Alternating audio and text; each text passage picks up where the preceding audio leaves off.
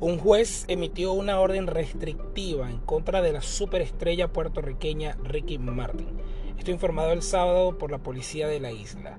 La orden fue firmada el viernes y las autoridades visitaron un vecindario de lujo en Dorado, una ciudad en la costa norte de la isla de Puerto Rico en la que habita el cantante para intentar ejercer la orden. Esto dicho por el portavoz de la policía Axel Valencia a The Associated Express. Al momento la policía no ha podido dar con el cantante, comentó Valencia. El publicista de Ricky Martin no respondió de inmediato a una solicitud de comentarios. De momento se desconoce quién solicitó la orden de restricción.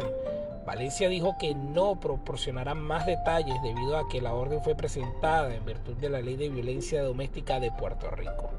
El vocero de un periódico puertorriqueño informó que la orden señala que Ricky Martin y la otra parte se relacionaron por siete meses. Se separaron hace dos meses, pero el peticionado no acepta la separación. Lo llama con frecuencia el diario. Añadió que se ha visto a Martin merodeando su residencia en al menos tres ocasiones. La persona peticionaria teme por su seguridad, señala la orden de acuerdo con el vocero. La AP no ha podido conseguir una copia de la orden. Además, Valencia dijo que la orden le prohíbe a Ricky Martin ponerse en contacto o llamar a la persona que, lo que la presentó y que un juez va a determinar posteriormente en una audiencia si la orden debe permanecer en vigor o ser retirada.